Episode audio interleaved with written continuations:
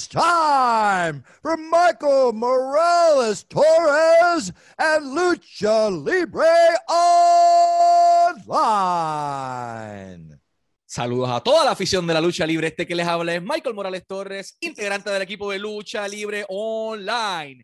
Y tenemos el enorme privilegio de presentarles a nuestro invitado especial en la tarde de hoy, directamente desde Doha, Qatar, para el mundo, representando a QPW. Él es el dueño, el presidente de Qatar Pro Wrestling. Ali Al-Marafi is in the house with us here in Lucha Libre Online. Sir, it is an honor for us to have you as our guest. How are you doing today?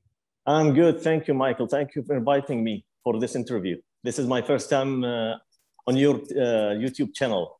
Yes, it is the first time for Ali Al Marafi on Lucha Libre Live. Yes. So for us, it is an honor. And just and just wanted you know to start the interview asking you, uh, how did your passion for pro wrestling started? I mean, you live in the other side of the world. You live in Qatar, uh, where pro wrestling before you wasn't that popular. So, uh, which product or which wrestler or rivalry uh, engaged you enough to decide to do this? I started watch wrestling uh, since 1984. I was a little kid. I, was around seven years, maybe. And in that time, uh, every Thursday night, uh, we can watch wrestling uh, through TV as program. And in that time, we know people like Andre the Giant, uh, Tony Garea, Hulk Hogan, Iron Sheik, uh, Dusty Rhodes, Harley Race. And they've been like a superstar for us. But in that time, Superfly Snuka was my superstar. But I was not this big fan of him that time. Just this is how I start watch wrestling because my older brothers was watching wrestling every weekend. So that's how I start. But I was not this big uh, wrestling fan in that time until WrestleMania 6. I was uh, the Ultimate Warrior uh, big uh, fan. So when I found out that he uh, defeated Hulk Hogan, this is how I become a big fan of wrestling. But there was a wrestling show every week here, also in Qatar on TV. So I'll translate that to Spanish briefly. Eh, Ali Al-Marafi no era muy fanático de la lucha libre, pero en el 84, en el 1984, comenzó a ver la industria de la lucha libre cuando solo tenía siete años. Entonces, a partir de eso, sus hermanos mayores ponían el producto y él veía superestrellas como Andre the Giant, como Tony Garía, entre muchas otras personas, pero menciona que no era un súper fanático, simplemente la veía pues por sus hermanos. No fue hasta WrestleMania 6 cuando su luchador favorito, The Ultimate Warrior, gana el título y, tiene esta exposición eh, que él dice como que esto es lo que yo quiero hacer y se convierte en un fanático full de la lucha libre. Eh, pasaba un show de lucha libre en Qatar toda la semana, así que ese dato es bastante interesante. Was there any, you know, pro wrestling companies before QPW in the Middle East, in Qatar, in Saudi Arabia, in, in Oman? Uh, no, there was not. Uh, not even one company. But we invited uh, so many times to come to Middle East, to Qatar, to uh, Kuwait, so many times to Kuwait. Um, they came in 1982, as I believe, here in Qatar with Mr. Fuji and the Moondogs, uh, uh, Rocky Johnson, Superfly Jimmy Snuka, and so many more big names in that time.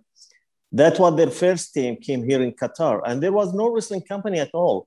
There is some Arabic wrestlers, but they are they were not working for uh, for a company here in Middle East. Just they work for Europe promotions.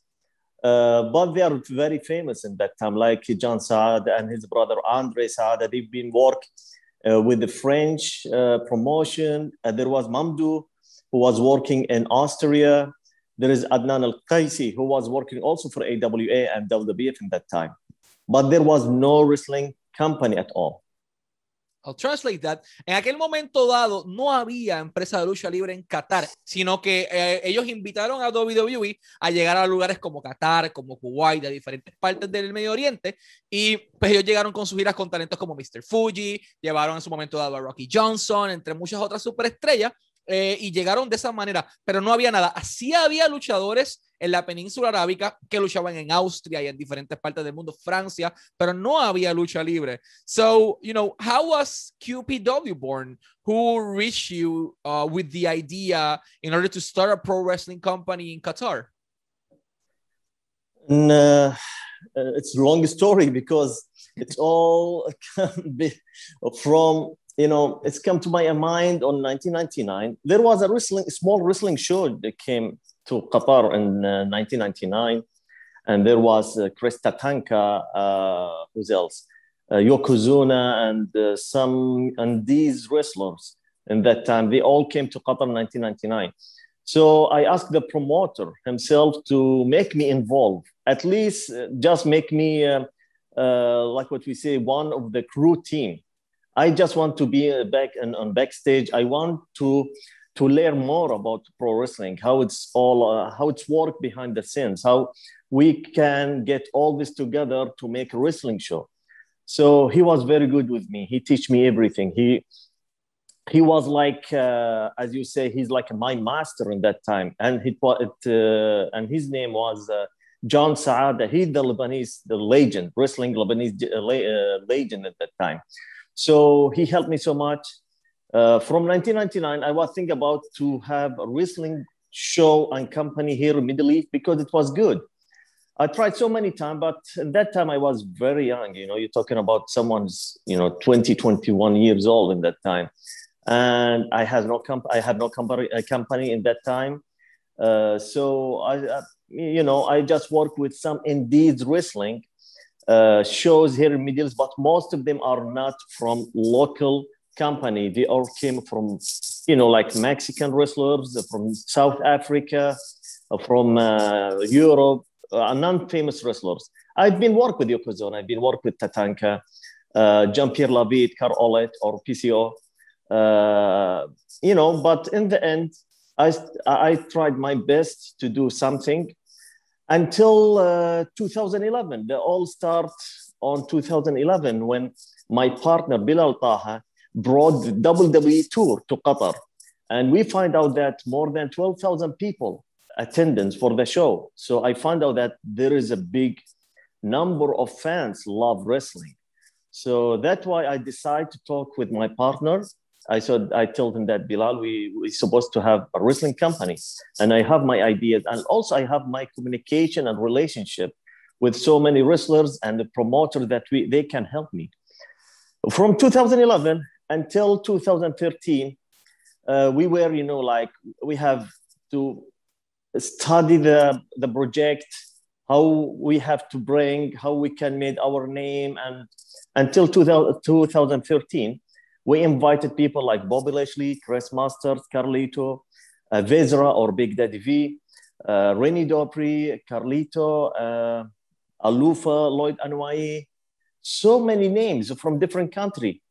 Uh, and we found that everyone talking about QPW in that time.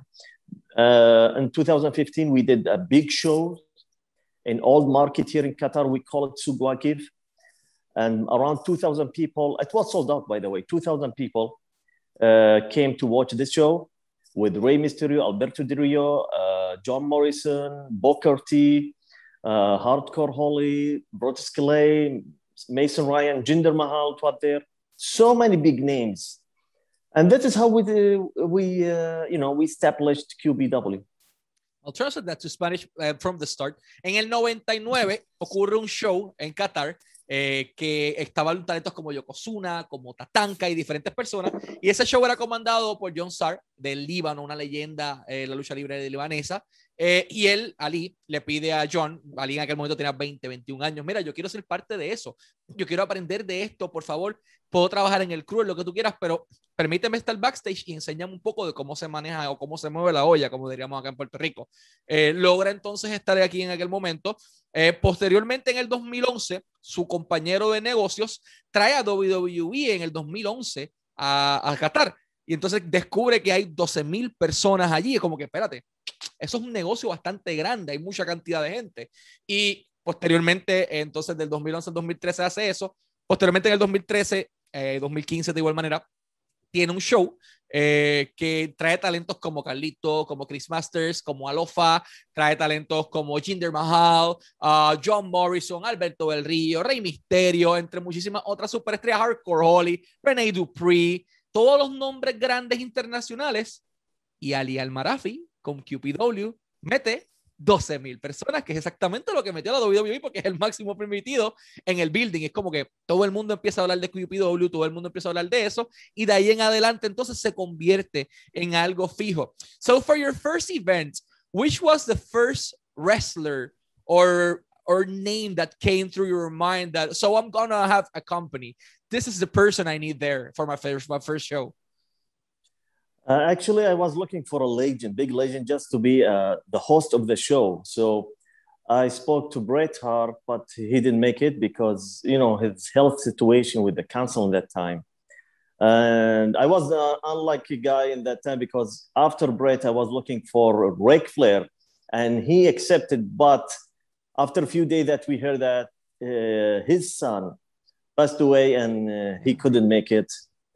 Uh, so no one came. Uh, that's why I just uh, use Carlito, Chris Masters, uh, and Bobby Lashley, and it was good. It was good. But for me, I was looking for a big name to be host of the show. I'll translate that to Spanish. Él buscaba una gran superestrella, una leyenda para ser parte de su primer evento. Varios nombres vinieron a la mente. Bret Hart fue el primero, pero lamentablemente en aquel momento dado estaba lidiando con su situación de salud por el cáncer.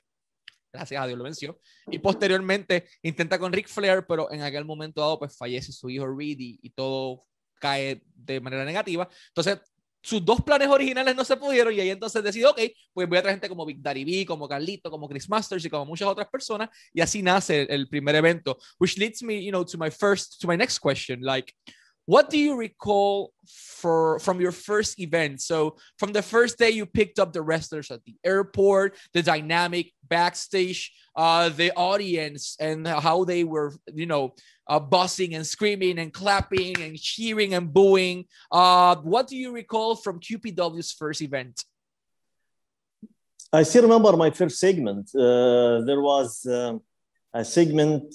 We have an, a manager heel manager is called Mr. H, and he's Arabic. And he was a manager of uh, Alufa, Lloyd Anoa'i, and uh, Viscera, Big Daddy V.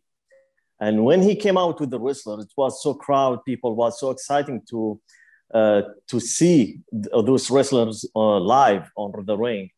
And they uh, start booing him. I, I, feel good, you know, when I find that people understand the business, how they boo, how they cheering.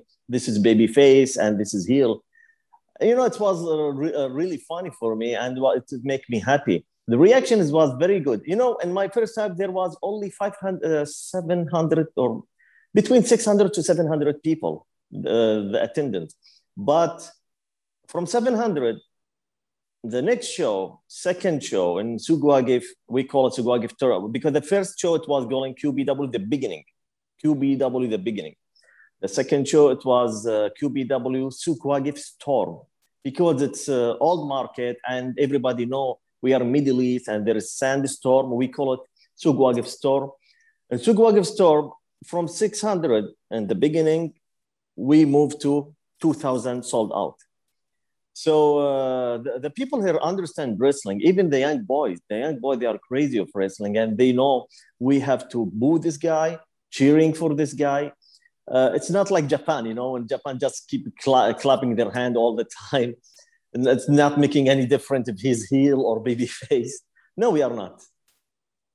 So translate that to Spanish. En aquel momento dado, le pregunto eh, sobre cómo, cómo, qué recuerda de ese primer evento. El primer segmento envolvía a Alofa, a junto con Big Daddy V y un manejador rudo árabe eh, por parte de, de, Alofa. Entonces habían 600 personas en el primer evento de todos, antes de que fuese una CCR empresa de manera como la conocemos hoy día.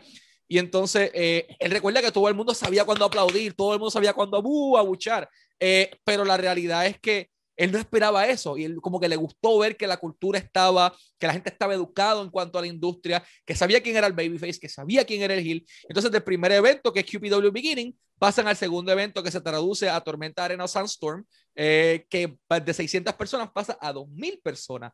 Y entonces era sold out en la arena. Y posteriormente fueron elevando, elevando, elevando hasta lo que conocemos hoy día, which leads me now to my next question.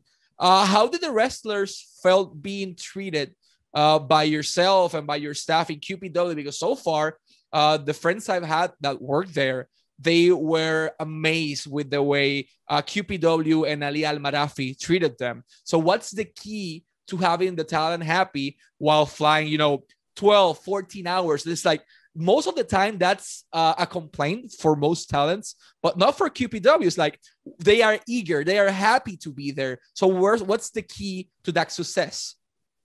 Uh, first of all, uh, I'm so happy to hear this from you.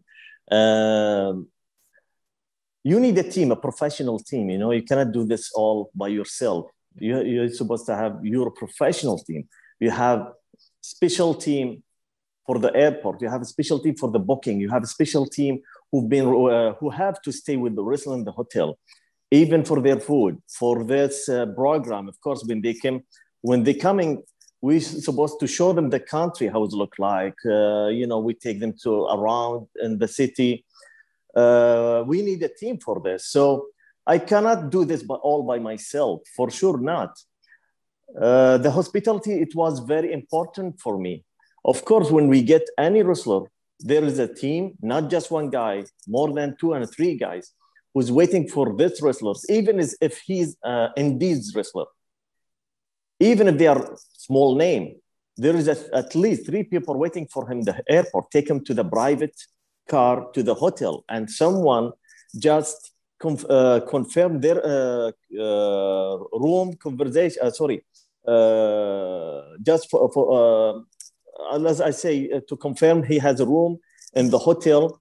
And second day in the morning there is a team also to stay with the wrestlers for, for example for the breakfast for the dinner we have to to uh, reminding them all the time uh, the dinner that time. This is the rule. You have to do this. You don't have to do that. Because there is also a rule you know because they have to run with our uh, culture rule you know because in middle east is different you know every different uh, country they have their culture rule.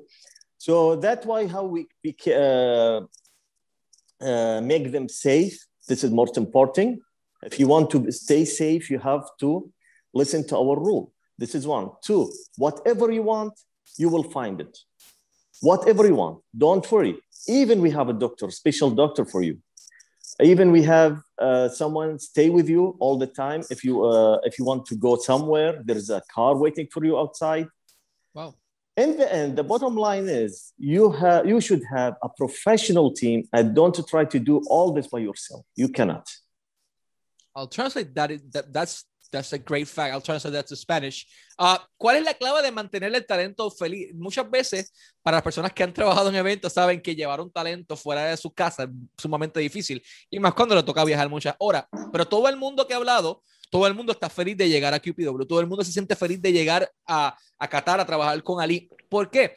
Simple, Alil tiene esa, esa mentalidad de hospitalidad, de que vamos a tener un equipo especializado para ellos en el aeropuerto, un equipo especializado para ellos en el hotel, un equipo especializado que los va a llevar a hacer turismo. Siempre tienen un vehículo a la parte de afuera del hotel esperándolos si acaso ellos quieren ir a hacer algo. Siempre tienen una persona encargada de ellos de la comida. Se aseguran de que lleguen a las habitaciones. Hospitalidad, amabilidad. Y la idea es mantener el talento feliz. Él dice que es imposible hacerlo todo por él mismo, como muchos promotores eh, intentan hacer. Así que él reconoce eso y comienza a delegar responsabilidades en equipos especializados para poder llegar a eso. Uh, among the multiple talent you booked on Qatar. Can I say something else? Sorry, can. I say I? Yes, yeah, um, I, I just uh, till, uh, told you about what we're doing or exactly what is our system when they arrive to Qatar, but there's a different system also in the venue, in the arena. every single, every single uh, group, we have like a group of wrestlers. Every single, let me say, every seven wrestlers, this is just an example, every seven or six wrestlers have a room. Uh, this is one. They have uh, their own bathroom. They have their own food. Uh, also, they have their own hospitality. So, and uh, for the big names like Legend, they have also the VIP room for them to stay alone mm. and someone to serve them all the time this is uh, how we can organize everything in the time how they know the booking of their matches all the time also there is a, a, a, space in every single room there is a space if they want to talk about the match and how can they run the match this is what i want to say Interesting. I'll translate that to Spanish. Eso es únicamente fuera del venue. Cuando los luchadores llegan al venue, tienen un equipo especializado backstage, tienen cuartos aparte, tienen eh, baños aparte cada uno, tiene cada uno su cama aparte para poder descansar en el proceso. Eh, y para las leyendas grandes tienen el cuarto o el salón VIP, que tiene otros privilegios diferentes, tiene su equipo médico especializado, entre muchas otras cosas. Y cada cuarto tiene un área específica para trabajar el booking de la lucha designado para eso, que me parece bastante interesante. Among the multiple names you booked, there's one that that is really interesting because I know his price and flying him it's it's expensive, booking him is expensive, everything is expensive, and I'm talking about Sting. He's now with AEW. Uh, we try to reach him as well. And the interesting part for me is how did you manage to work with Sting? I mean, He's one of the guys in the industry with a list this long of the things you cannot do and a list this short of the things you can do. So, how do you manage to work with a legend like Sting? Uh, first of all, uh, I, I, don't remember exactly uh, why I, how did I think about Sting at that time. Just uh, I remember that I was trying to to book another big name, not Sting, uh, for two, for Super Slam One. You know, we want to do like a WrestleMania for uh, for Middle East. So that was my idea to do a Super Slam. And even I created the name Super Slam. So when I uh, talk with my team about we're supposed to have a big show like WrestleMania, Wrestle Kingdom, Triple A in Mexico, you know, big names of uh, wrestling uh, show that I want to do something for Middle East. So I want to make first the name, its symbol, everybody can see it, Super Slam. Mm-hmm. And uh, that was good, but we need big names to come in. Someone, you know, like uh, he's the propaganda, you know. He's the guy uh, when I'm gonna bring him, everybody will talk about it. So uh, in, in, the beginning, we were talking about uh, um, about uh, Batista. To be honest with you, I don't want to say his name, but I will say it we would try to bring Batista in that time, but uh, he has, you know, like his uh, movie tour for opening ceremony of his, for his movie, and he's not free in that time. So uh, I was in a restaurant with my team, have uh, a dinner, and I said, um, I don't know how, but I just said like, what about Sting? And you know, my team said, oh no, Ali, this is too much. I said, no, no, Sting and uh, to be honest with you, I was in Texas in Hall of Fame. I was there when he retired.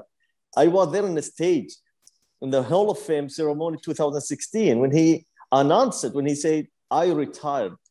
So, and my partner said, Ali, he's retired. I said, I will try. I need him just for small segment, nothing, nothing serious. But I don't know how can I get him. Uh, but uh, for my good communication, my good relation with so many people working with this uh, business, I got someone, I don't want to tell you his name, and I, I called him. I say, hey, I need this thing. Would you mind to give me his email? He said, sorry, Ali, I don't have his email, but I can call, I call him for you. And this is the point. Uh, then I asked, he asked me about the day, the time, the price, everything. I gave him everything. To be honest with you, he refused. And for the first uh, moment, he said, No, I cannot go 16 hours, or yeah, it was 16 hours flight. So uh, I, I told my friend, I need his number. I need to talk with him. He said, Ali, just email him. He will uh, reply. So I emailed him and he replied in the same time. He said, Sorry, I have this, I have that. He was busy, by the way, he has booking. I told him, uh, well, you're about your booking and what date? He said that it was Saturday. I still remember Saturday in Texas afternoon. I told him, my friend, his name real uh, Steve. I told him, Steve, I can get you to your booking in the same time without any delay. He said, How? Because the different time between Qatar and America. It was around eight, nine hours. So if I make you fly after the show, you will reach Texas 8 a.m. And he said, wow, it's making sense. So what about now? What, what do you think? Would you want to come? Then I asked him that, uh, you know, it's, it's not about the money. It's all about how the conversation between you and him. When I ask him, let's uh, make a history together. This is first time for you. You've been in Japan before. You've been in Europe, but you've never been in Middle East, and you still can do it. So with these conversations, he liked the idea, and uh, I told him that I will fly to you next month, and this is what exactly I did with my team. We went to him in WrestleCon 2017. I spoke to him there, and he was, you know, he, he felt happy for this and he accepted. I'll translate that to Spanish. Eh, primero, nace el logo y el estilo de evento que conocemos hoy día como Superstar Slam, eh, que es el producto que ellos tienen ahora mismo, Super Slam Event eh, en, en Qatar de QPW. Y ¿Cómo vamos a hacer que esto se venda, la propaganda, el marketing? Pues le ocurre un nombre primero a la mente. Batista es la persona, él dice. Batista es la persona, pero por su itinerario, por las películas, no se pudo, el cine estaba un poquito complicada la cosa. Entonces vamos a intentarlo con Sting, pero Sting está retirado. Yo, él dice, yo estuve ahí, él estuvo ahí en el stage, en el Hall of Fame, cuando Sting lo exaltaron, en la última lucha, él estuvo allí, él sabe que Sting está retirado, pero vamos a intentarlo.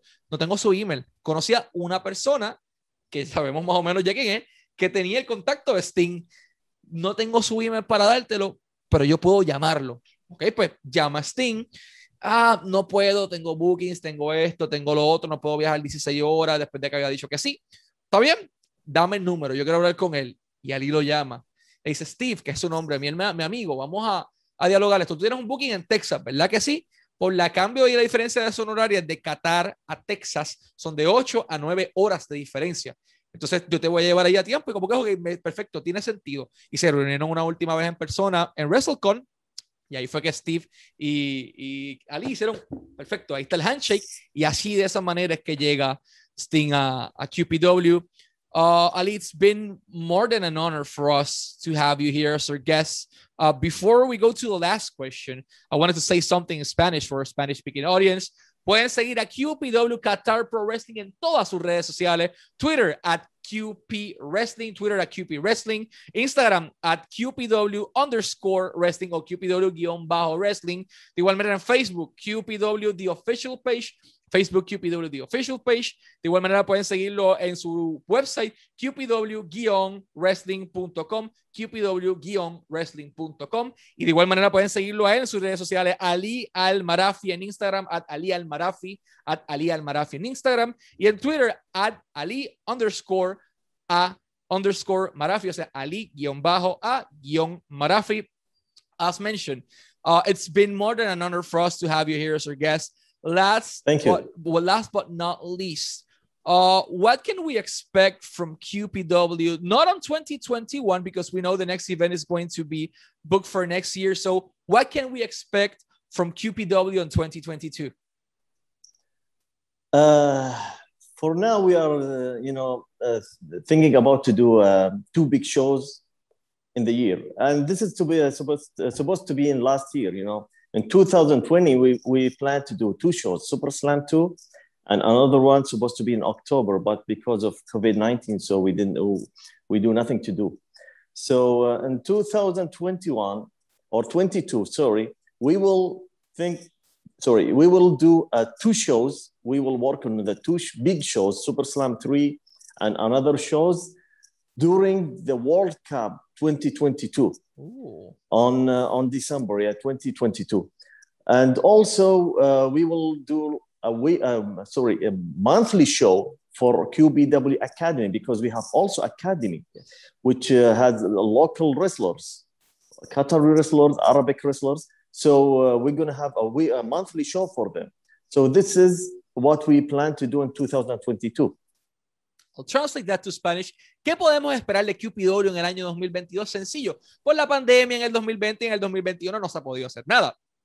Ahí que la gente está ansiosa de ver lucha libre. Así que van a tener dos shows grandes, entre ellos uno en el World Cup. ¿Dónde va a ser el World Cup? ¿Dónde es la Copa Mundial? En Qatar, en dos, allí directamente. Así que, ¿qué mejor setting que darle a la gente buen fútbol y buena lucha libre Así que es bastante interesante esa mentalidad. Y en adición, van a tener un show mensual todos los meses nuevamente, todos los meses del QPW Academy con sus estudiantes y el talento local. Así que vamos a ver mucha más acción de, de QPW. Tienen que seguirlo en sus redes sociales. Sigan este excelente producto allá directamente de Qatar para el mundo entero. Échenle un ojo, que estoy seguro que no les va a decepcionar. Sigan pendientes a QPW, a Ali Almarafi y a Lucha Libre Online para más información. Sir, as mentioned, it's been an honor for us to have you as our guest.